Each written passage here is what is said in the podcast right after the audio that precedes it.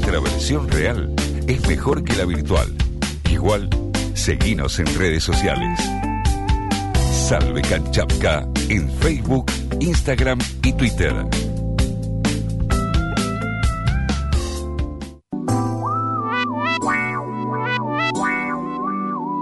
Y avanzamos con más actualidad. Dentro de un ratito vamos a hablar de la bienvenida que le dieron a los representantes del gobierno en la provincia de Santa Fe cuando fueron a tomar posesión de la empresa Vicentín. ¿eh? Y vamos a contar algunos detalles de cómo viene esa rosca, algunos otros debates que van surgiendo también, algunas posiciones que puede haber en el Congreso de la Nación donde sabemos que se tiene que tratar justamente el proyecto de ley para expropiar eh, esta empresa de granos. Pero otra parte de la actualidad está vinculada al panorama judicial, ¿no? Sabemos que avanza esta investigación por las escuchas de eh, Mauricio Macri, ¿no? Por eh, realmente el espionaje que hubo durante los cuatro años del gobierno de Macri y revelaciones que realmente no, no dejan de sorprendernos, sobre todo en cuanto a la cantidad y en cuanto a los protagonistas, a los escuchados ¿eh? durante esta historia que van desfilando ya día a día en Lomas de Zamora. Para hablar sobre este tema y sobre muchos temas más, estamos en línea con Alejandra Gils Carbó, ex procuradora general de la Nación, que tiene la amabilidad de atendernos. ¿Qué tal, Alejandra? Buenos días. Andrés Lerner la saluda. ¿Cómo le va? Buen día, Andrés. Bueno, gracias por el contacto, Alejandra. Eh, no sé si sorprendida, pero sí, por lo menos, eh, me imagino revolucionada, ¿no? En cuanto a, a lo que se conoció en los últimos días sobre esta casi red de espionaje que había montada en, en el aparato del Estado en los últimos cuatro años, ¿no? Sí, la verdad que no sé si sorprende en el sentido de que ya había realmente montado un sistema de, corte autoritario que se que se mostraba por empezar por el rol de un, de un aparato mediático hegemónico que buscaba crear un nuevo sentido común eh, digamos con la con un objetivo último que es la, la, la instauración de un proyecto neoliberal y un proyecto neoliberal de corte autoritario. Entonces, que realmente, por otro lado, nos entendamos, algo que parecen dos caras, no nos detenemos, parecen dos caras de la misma moneda, que hubiera, que se hubiera eh, utilizado un organismo del Estado, como la Agencia Federal de Inteligencia, que tiene que analizar información para, para la defensa del país, para la protección de sus recursos estratégicos, y sin, y sin embargo estaba montada para analizar información destinada a la, a la persecución política con un corte ideológico, porque cuando uno se entera las, las categorizaciones de, de verde y amarillo, eh, según, por ejemplo, el verde, porque había tuiteado una nota o puesto un me gusta a, a una este a una expresión de Laura Alonso y el amarillo por haber eh, firmado una solicitada en favor del aborto. Ahí te das cuenta que realmente hay situaciones de mucha gravedad, no solo por la violación a derechos fundamentales que tienen que ver con la privacidad, sino como otros tanto más importantes como es el derecho a expresar las ideas y asociarse para la defensa de los derechos, porque también había alertas por, por participación en movimientos feministas, por defensa de actividades gremiales, bueno, realmente nos, nos recuerda, nos recuerda al funcionamiento de las agencias de inteligencia en época de dictadura, que evidentemente esas malas prácticas no se habían erradicado. Claro. Ahora, en, en este sentido, ¿no? Eh, la responsabilidad, ¿crees que alcanza las máximas esferas del Poder Ejecutivo? Porque lo que va a suceder ahora y lo que ya está sucediendo, de hecho, es un poco lo que está haciendo Gustavo Arribas, es decir, que esto en realidad pertenecía, digamos, a un grupo inorgánico. ¿Crees que hubo eh, responsabilidad y, y, de hecho, hubo órdenes estrictas del presidente, del expresidente de la Nación, Macri? No puede funcionar AFI de manera independiente de lo que de lo que establecen las altas autoridades del gobierno. Pero además que las, las finalidades están este, conectadas con, con, otras que ese mismo gobierno llevaba a cabo, como la persecución política a través de causas judiciales. Claro. Y para eso se buscaba información, información necesaria para, para luego urdir relatos. De hecho, cuántas causas empezaron con un sobre anónimo, que eran informes de, de, inteligencia, en los cuales en base a un a un hilito se, se levantaba una historia, eh, y esto está íntimamente conectado, no es que algo que, que pasó en contraste con todo el resto de las acciones del gobierno. Está en la misma dirección, hay una coordinación, hay un plan sistemático contra eh, funcionarios, incluso magistrados a los que se pretende cooptar o amedrentar con finalidades de persecución política, que esto es todo lo contrario a la democracia. Claro, usted decía que esto, este tipo, digamos, de actitudes no, no son exclusivas del último gobierno, del gobierno de Mauricio Macri, pero en términos de la intensidad, ¿se podría decir que es, digamos, el gobierno democrático, el de Mauricio Macri, que más utilizó de este tipo de aparatos? No, es que no se puede comparar porque jamás este, el presidente Alfonsín ni, ni, los presidentes Néstor y Cristina Kirchner utilizaron un aparato de, persecución eh, política con tantas, eh, digamos, tantas brazos como el mediático, el judicial y el del espionaje. Esto es, un todo, no, no, no se puede comparar. Claro. ¿Y, ¿Y, usted coincide, por ejemplo, con lo que contaba Cristina Kirchner, que dijo que incluso se utilizaban narcotraficantes en este esquema? La verdad que no, no, no tengo los datos como para dar una opinión sobre eso. Claro. Estamos charlando con Alejandra Gis Carbó, ex procuradora general de la Nación. Alejandra, eh, en estos días se va a tratar seguramente también en el Congreso de la Nación y habrá discusión, ya hay debate sobre el tema, el pliego del juez Rafecas, ¿no? Eh, el presidente de la Nación lo está proponiendo como eh, procurador general. ¿Qué, ¿Qué opinión tiene al respecto de la figura de Rafecas? Bueno, me parece un, excelente candidato que ha mostrado una trayectoria de, independencia a lo largo de su gestión, de, ser resistente a las presiones. Eh, cuando se pretendía que, que se llevara adelante la, causa del memorándum de Irán, algo que había totalmente desopilante, porque fue una decisión de política exterior respaldada por el Congreso y que luego se quiera trastocar eso a, este, a, una traición a la patria verdaderamente es algo descabellado desde el punto de vista jurídico y bueno en ningún momento este Raseca se mostró como juez este, pasible de ser sometido por presiones eso es un, dato muy importante Claro. Y, y en cuanto a su figura, ¿cree que es un juez que puede incomodar a cierto sector del poder por cómo se ha desempeñado en algunas causas? Tú, disculpame, no te escuché la pregunta. No, te decía si te, parece que es un juez que puede incomodar a cierto sector del poder por cómo se ha desempeñado en algunas causas, porque hay algunas reacciones por parte quizás eh, de algunos representantes de la oposición que nos dan a entender esto. Debe ser la misma posición que ejercitó toda clase de, de presiones y amenazas sobre mí para que me retire el gobierno. O sea, hay sectores eh, que tienen un proyecto de dominación que no, no quieren un procurador independiente. Quieren un procurador que se le someta a sus designios políticos que tienen que ver con designios económicos, porque son sectores que justamente defienden intereses corporativos que no solo son nacionales, sino predominantemente transnacionales, vinculados con el poder hegemónico del capital financiero, y esto es lo que vimos durante estos últimos cuatro años del gobierno de Macri, cómo se favoreció un proyecto de, ajuste interno del gasto social, acompañado de la correlativa violencia institucional para este para mantener este quita a la gente, mientras se contraía un endeudamiento extremo que, el país no podía hacer frente, que genera dependencia, que posibilita la, la fuga de capitales con la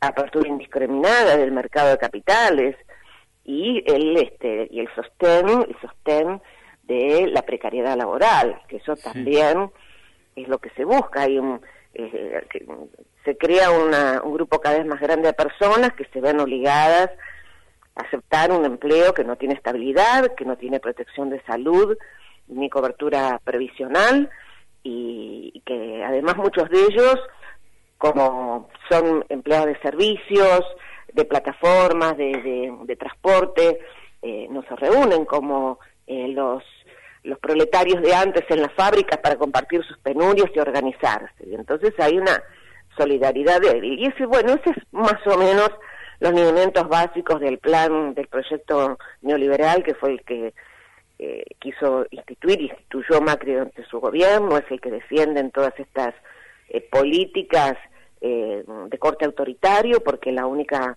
manera de establecerlas es mediante la dominación, mediante la manipulación del pueblo, generando, construyendo un sentido común en base a falacias y en base a, a tratar de convencerlo de que los intereses eh, generales de la sociedad son aquellos que le convienen a un grupo reducido de sectores poderosos. Ahora, Alejandra, corriendo el eje quizás de las causas más resonantes, más eh, vinculadas al mundo de la política, la sensación general, creo, en gran parte de la sociedad, y así lo, lo muestran varias encuestas de opinión, es que la justicia en Argentina no funciona bien. Y podemos abordarlo desde varios aspectos. Si querés, vamos haciéndolo uno por uno. Por ejemplo, el tema de la perspectiva de género, ¿no? Eh, vamos enterándonos cada vez de más cantidad de fallos con, eh, la verdad, algunas expresiones aberrantes. ¿No, ¿No, te parece que se debería trabajar mucho más sobre ese tema, por ejemplo? Sí, desde hace unos, eh, no tantos años se empezó a trabajar activamente. Cuando estaba a cargo de la Procuración creamos montones de, además de capacitaciones, organismos específicos la Dirección de Política de Género, la Unidad Fiscal de Violencia contra la Mujer. Eh, se establecía la formación de género como uno de los eh, requisitos para los cursos, para acceder a los cargos. Y, fue muy importante el dictado de la ley Micaela, que obligó a todos los eh, a todos los departamentos del Estado a realizar cursos sobre género, pero todavía quedan resabios, ¿no? Resabios de bueno, por algo también eh, tenemos casi un femicidio por día, poco más, poco menos. Realmente es una, una situación de, de, mucha gravedad. ¿Cuál es la, porque esto responde a la reacción, a una reacción frente a la igualdad, una reacción frente al empoderamiento de la mujer, que se da en el plano, en el plano doméstico, donde la mujer ya no está dispuesta a estar sojuzgada, este, sometida a, a los designios de un hombre. Y bueno, la verdad que sí, la justicia todavía arranca, eh, este, no, no termina de, de amoldarse a, a, la visión, a la perspectiva que tiene que tener para, para llevar a un, a la sociedad de que, manera, de que funcione de una manera más igualitaria. está en la sociedad y en la justicia se replica. Y eh, claro, justamente te iba a decir eso, se replica y, da la sensación de que se magnifican todas las desigualdades. Recién hablábamos de la desigualdad de género, pero también da la sensación de que en Argentina hay una justicia para ricos y una justicia para pobres. Ah, eso absolutamente. Eh, tengo 30 años de, justicia y lo que he visto predominar es con ver cómo los magistrados se acomodan de distinta manera cuando aparece el poder. Sí. Eh, cómo las personas que, que no tienen poder o una situación económica para pagarse buenos abogados, de esos de los que entran al despacho del juez diciéndole hola cacho, porque se encuentran en las quintas, se encuentran en las cátedras, en los congresos. Eh, eso ya genera, hay vínculos personales que establecen un tratamiento diferente hay mucha estigmatización para los sectores más pobres de la sociedad, eh, donde mm, sus derechos tienen muchas dificultades para acceder a la justicia y después de, una vez que acceden, de que sus derechos sean reconocidos. Sí. Eh, ¿Y, cómo se hace para cambiar esto? Porque la verdad es que a veces da la sensación de que es muy difícil eh, ordenar una sociedad cuando hay un nivel tan alto de impunidad, ¿no? En un montón de cuestiones, por ejemplo, podemos mencionar las cuestiones más políticas como eh, aquellos que endeudan al país eh, recurrentemente y da la sensación de que nunca pasa nada con eso, pero también podemos ir a los casos particulares, ¿no? Causas que duermen eh, años en tribunales. ¿Cómo, se hace para ordenar todo eso? No, la ley es este es una es una lucha, digamos, la lucha por los derechos es algo que ha existido siempre, que se mantiene las, las normas que da la Constitución, que nos protegen, son, aspiracionales. Uno tiene que, que, trabajar para que se cumplan. Esto, esto es así. Y, y bueno, se han dado batallas muy importantes en el plano de, de los juicios por derechos humanos, de las humanidades. Esto nos ha cambiado la historia, nos ha permitido eh, tener una democracia más fuerte, donde no puede suceder lo que sucedió en Bolivia, lo que sucedió en, Brasil, que hay un, gobernante verdaderamente con algún problema psicológico grave y sustentado por, por el ejército para llevar un, un gobierno que perjudica al país y que está, le está contando la vida a millones de personas. Acá hay como una, una cultura democrática y de defensa de lo social que se logró con, con sangre, con la sangre de, de 30.000 desaparecidos, con una conciencia social fuerte, que hace que estemos este, atentos. Uno ve que, si bien, por ejemplo, el tema que vos sacabas de, de, no hay perspectiva de género en justicia, la reacción social que hubo cuando este, el fiscal Rivarola, tal vez, no sé, inadvertidamente dice él, pero yo tengo una opinión más, más dura con eso, ¿no? ¿Cómo pudo alguien hablar de desahogo sexual cuando se estaba eh, violando un grupo a una niña? Sí. Que lo sacó de los libros de derecho, dijeron mucho, pero pues oiga, que esos libros no puede tener juicio para no darse cuenta la gravedad de lo que está diciendo y como siempre son los niños del poder los que desahogan, se desahogan. Quisiera saber si hubiera empleado la misma expresión para referirse a una persona del sector popular. Claro, totalmente. Alejandra, la última, agradeciéndote muchísimo el contacto. ¿Cuándo, ¿Cuándo se va a terminar esto de que la justicia investiga a los políticos cuando se van del gobierno y cuando llegan al gobierno da la sensación de que hay un panquequeo? Y es difícil porque eso tiene que ver con la fuerza del poder tiene que ver con la fuerza del poder.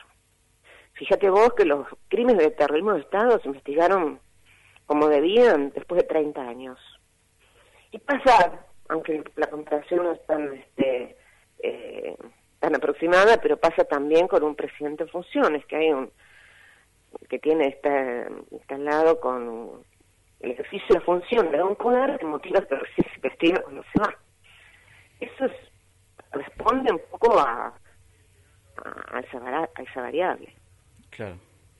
Sí, sin, tendrá que haber también algún cambio en, en, términos institucionales. ¿Cómo, ¿Cómo ves la posibilidad de que en los próximos días se discute una reforma judicial también? Y es lo que se está esperando, porque han sucedido cosas muy graves. Uno de los puntos más graves, que es la promiscuidad de, de ciertos fiscales o jueces con los servicios de inteligencia, se han adoptado las medidas adecuadas, interviniendo la ASI, con Cristina Camaño al frente, la Agencia Federal de Inteligencia, eh, un DNU, un decreto de necesidad de urgencia que no permite eh, que los eh, agentes de inteligencia actúen en investigaciones criminales. Esto era algo necesario para sanear, para, para evitar todas estas prácticas tan ajenas al Estado de Derecho. O sea, se ha empezado y bueno, se piensa en otra reforma también, algún nuevo rediseño que todavía no conocemos sus términos. Claro, totalmente. Alejandra, le agradecemos muchísimo el contacto y esta extensa charla que tuvo con FM La Patriada. Bueno, gracias a vos, Andrés. Que muy buen día. Un gran saludo. Alejandra Gils Carbó, ex procuradora general de la Nación, eh, tocando todos los temas vinculados al mundo judicial, una charla interesante de una entrevistada que no suele dar muchas notas, así que valía la pena tomarnos este espacio acá en la mañana de la patriada.